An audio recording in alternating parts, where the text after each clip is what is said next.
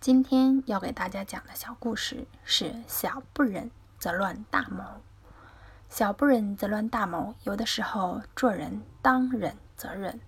如果喜欢逞一时之强，图一时之快，不考虑后果，甚至忘记自己是谁，吃亏的往往是自己。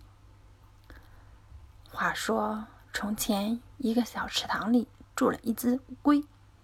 它和住在芦苇丛中的两只燕鸟是好朋友。后来发生旱灾，池水渐渐干枯，焦急万分的乌龟再也无法支撑下去了。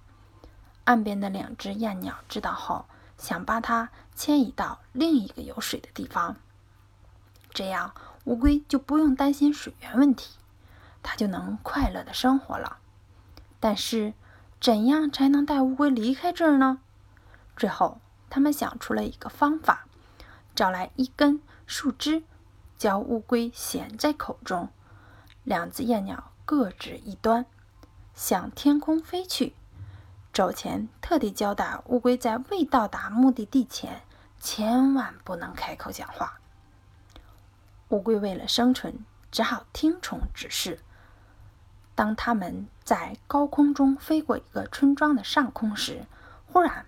被一群孩子发现，他们很惊讶地望着天空，大声喊道：“乌龟被衔鸟衔去了！乌龟长翅膀了！大家快来看呀！”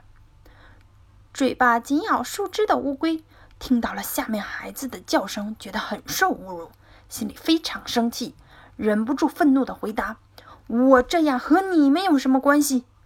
乌龟嘴巴一松，立即从空中摔下来。摔在坚硬的石头上，摔得粉身碎骨。这则故事告诉我们，人无论走到何时都是一样的，应当忍受，不该一味固执，做无谓的斗争。一个人要先能够忍受，忍受失望，忍受怜悯，忍受被人瞧不起，忍受迷失，然后才能自由自在的追求自己的理想。